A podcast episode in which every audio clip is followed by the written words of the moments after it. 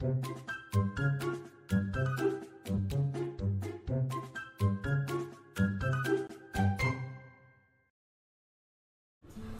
大家好，欢迎收听《给个说法》，我是德意法律事务所的林小编。那我们今天这一集节目呢，想要来跟大家聊的话题是：小孩不孝怎么办？我需要立遗嘱吗？那在我们开始之前呢，先让我来介绍今天的来宾黄律师。大家好，我是黄玉维律师。嘿，是那在我们之前的节目啊，其实已经有请黄律师帮我们的听众朋友了解有关于监护的问题。当然，大家有兴趣的话，记得要回去听听看前面的节目。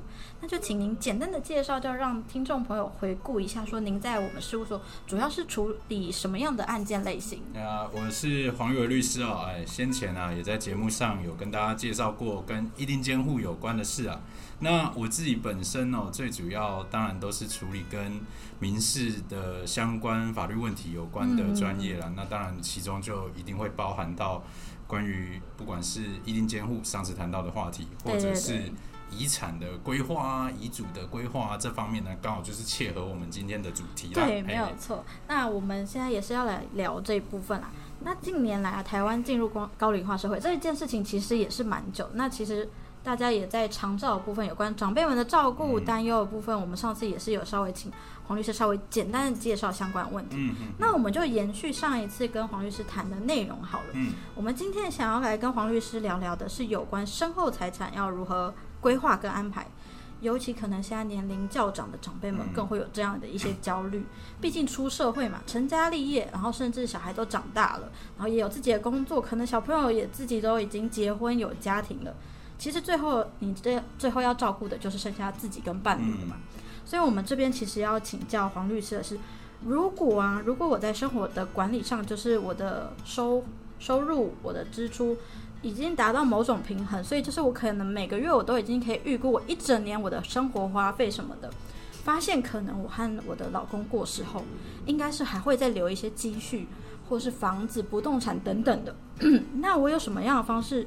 可以好好规划或安排我的财产给我的，就是，呃，我的儿子儿女也好，或是我的孙子，嗯，因为所以这一部分应该已经不能算财产，应该是说遗产的规划。遗产啊，但是也有可能算是财产的，没关系，这个部分我还是来做一个算是介绍了。因为老实说，其实，在我们台湾比较早期的时候，嗯，如果谈到遗嘱这一块，对，说真的，很多长辈很忌讳的，比较不会觉得说。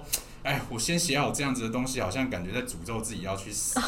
但是现在哦，以目前我自己在职业的这几年来说，对于遗嘱的观念这件事情，其实大家是越来越好，也越来越愿意去接受这样子预立遗嘱的一个概念。那主要会涉及到的问题是这样子，就是说上次因为我们聊到的话题是议定监护，对对，那议定监护的状况其实比较像是说。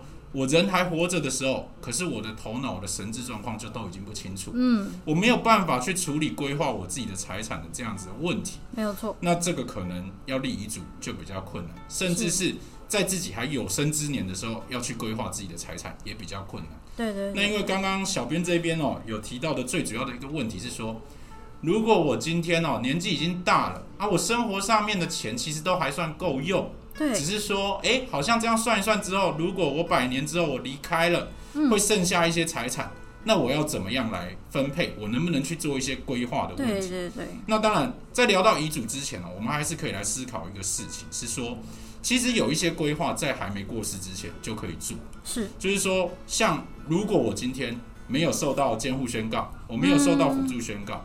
我是一个精神状况都还正常的人，对我想要先做分配。老实说，在活着的时候就可以先给特定我想要给的人，先把财产做好一个规划。为什么会这样说呢？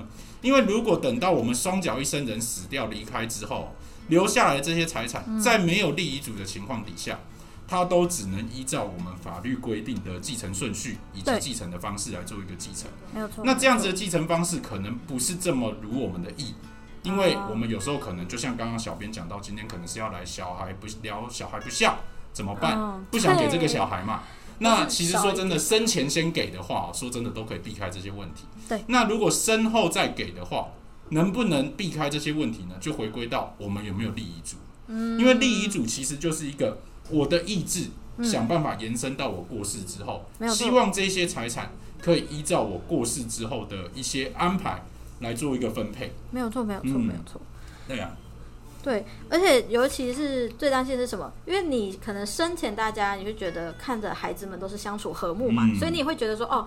之后，他们可能会照着你的心愿去做一个遗产的分配，但其实你根本在过世以后，可能你根本看不到他们，到嘛没办法对你看不到他们是怎么分配。对，啊，所以说我我接下来想要跟大家稍微介绍的，其实遗嘱的概念哦，一般人都只知道要把遗嘱写好，对，但是其实遗嘱它通常搭配另外一个制度是遗嘱的执行人，遗嘱哦、遗嘱的执行人。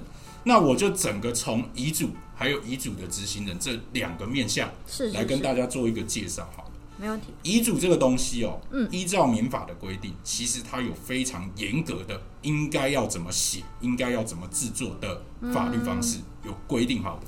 你如果没有符合这样子的法律方式，基本上遗嘱就会无效。哦那以目前民法的规定来说，遗嘱分成五种，是，第一种自书遗嘱自己写的，嗯，第二种公证遗嘱，透过公证人公证。嗯，第三种代笔遗嘱，通常由律师来做。第四种、第五种是密封遗嘱跟口授遗嘱。那密封遗嘱跟口授遗嘱哦，因为它是属于比较例外、比较特例的情形，所以其实目前在我们实务上面不常见，比较少，对，比较少。所以我今天最主要要来介绍的其实是自书遗嘱、公证遗嘱跟代笔遗嘱的部分了。嗯，哦，那我就顺着说下来。自书遗嘱顾名思义就是自己亲手写，对，所以它的最严格的要件其实就是你要从头到尾自己写，写完之后要亲自签名，亲自签名完之后要压上日期。嗯，我刚讲的这的每一点少一个都不行。所以有些人会说：“哎，我想要做一些规划，我电脑打个字，我尾巴的地方签个名，可不可以？不行。”不行，这样都不符合自书遗嘱的要件。所以自书遗嘱就是要自己手写。可是问题是，目前哦，在不管是全世界或者是台湾也好，嗯，年长者通常来讲非常容易有一些疾病，比如说帕金森氏症，他的手会抖。如那就对啊，你手会抖，你写自书遗嘱，然后抖抖抖抖抖抖抖完，你整个遗嘱长什么样子？说真的，没有人看得懂。大家第一个要读懂就已经有困难，第二个会觉得这可能是假，没所以办法辨识、啊，对，没错，没办法辨识啊。所以自书遗嘱其实有它在本质上面的一些风险跟缺点，对这就是为什么后来在我们民法里面反而会更仔细的去规定公证遗嘱跟代笔遗嘱。嗯，那公证遗嘱它的状况是这样子，公证遗嘱是这样，我们找两个见证人一起，大家立遗嘱的人跟这两个见证人三个人想办法手牵手约到公证人的公证事务所，嗯嗯，然后就开始跟他讲说，呃，我希望立什么样子的遗嘱，嗯。公证人会把它做成笔记，最后再做一个公证，然后由见证人立遗嘱人在上面签名。那如果见证人立遗嘱人立遗嘱人啊，嗯，不能签名的话，他是可以按手印的。但是自书遗嘱不行哦，自书遗嘱还是要回归到我刚讲的，全部都是要亲手手写所以公证遗嘱通常也可以用在，比如说像我们刚讲的帕金森氏症这种情形，嗯那做公证遗嘱可能就比较适合。但公证遗嘱其实它也有一个本质上面的缺点，对，因为公证人哦，其实他比较是针对他所听到、他所看到的事情来做一个公证，嗯。就是说我知道有这件事情的存在，嗯，但是对于立遗嘱人他的一些遗嘱的内容的想法，基本上公证人不做出法律上面的判断。所以有时候，比如说立遗嘱人自己去立了一个，比如说违背法律规定的遗嘱，全部都给大女儿，就呃，类似类似那一类，或者是甚至是一些更极端的，比如说我过世之后，我要我的儿子去把谁干掉，类似这种东西。哦，这个完全就是违完背法律规定啊！基本上公证人不把关里面的内容，他就是他就是做公证，就是我嗯听清楚了，我记录下来，我知道你有这个遗嘱，嗯我帮你公证。嗯所以公证遗嘱在法律上面通常来讲，比较有可能跟代笔遗嘱比较起来了，嗯比较有可能会出现一些瑕疵。对对对那所以代笔遗嘱，我接下来要讲的代笔遗嘱，其实它是怎么进行的？是目前以实务上面来讲，代笔遗嘱大多都是百分之九十以上都是由律师做的。嗯嗯嗯，怎么做呢？简单来讲，律师也是一样，找三个律师来做一个见证，嗯，其中一个律师是代理人，简单来讲就是帮忙写遗嘱的人或帮忙电脑善打遗嘱的人。是，那他要怎么打呢？他要先听立遗嘱人，就是想要写遗嘱的这个人，嗯嗯，亲口跟律师讲说，我希望我有哪些财产要怎么分配，是。讲清楚之后，律师会来跟他讲解说，哦，你想说你想要的这种分配方式，在法律上面其实它代表的意义是什么，是，可以怎么样子去做，嗯嗯，确认好我们跟他分析的内容符合他的想法，嗯，符合他的意思之后，再把它做一个完整的记录。完整的记录完之后，接下来把这些记录下来的内容，逐条的再讲解宣读给这个利益主人听，说：诶，刚刚你的意思是这样，我帮你一个字一个字写下来，而且这是符合法律规定的方式的。是，那你听完之后，诶，这个确定是你的意思吗？是，立遗嘱人确认说对，这就是我的意思之后，嗯，立遗嘱人跟见证人才在上面签名，才完成这样子的一个代笔遗嘱。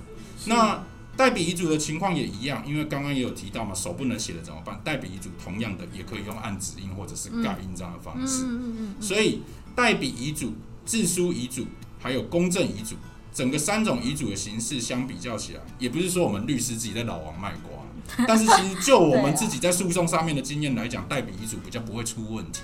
所以说整个遗嘱的呃方式哦，我大概做这样子的介绍。那因为刚刚小编有提到啊。可是问题是我遗嘱写的这么好，对，那万一我到最后真的假设我双脚一伸，我过世之后，我的子女真的会乖乖照着遗嘱里面的内容来分配吗？这才是最重要的嘛。最担心的地方啊。所以这里哈，其实就是我刚讲到遗嘱执行人的问题啊。遗嘱执行人是什么意思呢？就是在法律上面，我们在遗嘱里面指定一个人担任遗嘱执行人。这个遗嘱执行人是在我们过世之后，是他会拿着我们的遗嘱去办理这些执行的事项。是是。如果哪个儿子、哪个女儿、哪个小孩不孝要来吵说不要，我不接受这个遗嘱，我不接受这个分配，对，我不接受这个分配也不行，因为在法律上面，所有的继承人嗯都不能阻挡遗嘱执行人来执行遗嘱的内容。对。那这时候就会想，哇，那这样子的一个人，感觉遗嘱执行人。可能会接受到很多子女不孝子、不孝女的炮火。对，那这个人由谁来当最适合呢？哎，老实说，实务上面遗嘱执行人也大多都是由律师来担任。没有错，因为律师吸到这些炮火的时候，就是那个可以勇敢把它执行完毕的人。所以整套制度来说，以目前，既然回到我们最刚开始前面讲。台湾哦，对于遗嘱的观念是越来越能够接受，没有错。那在能够接受的情况底下，不是说哦好高兴哦有这个制度这样就好，问题是要把它做的有效，做的有效果。所以以目前实务上面来讲，能够执行的最好，能够做的最好的身份哦，大概就是律师来协助了。所以说，整个来讲哦，我觉得以目前的制度来说。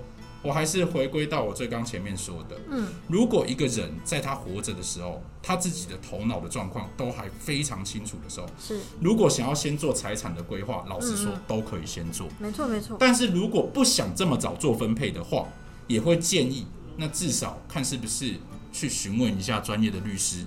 如果我想要来做一个代笔遗嘱，或者是我想要选择律师担任我的遗嘱执行人，对，具体要怎么做？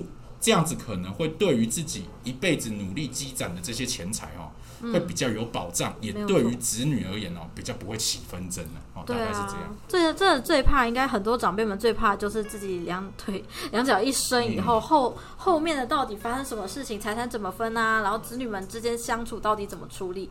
他们其实是最害怕的，其实就是这部分。那也非常开心，是说现在大家。长，尤其长辈们对于这些事情的意识，他们是的确越来越能接受。尤其像我奶奶也是这样，她是已经生前就说：“你们都不用担心，我都准备好了。”从她下葬。然后到他的坟墓，什么全部他都弄好了，然后遗产怎么分他也都弄好了。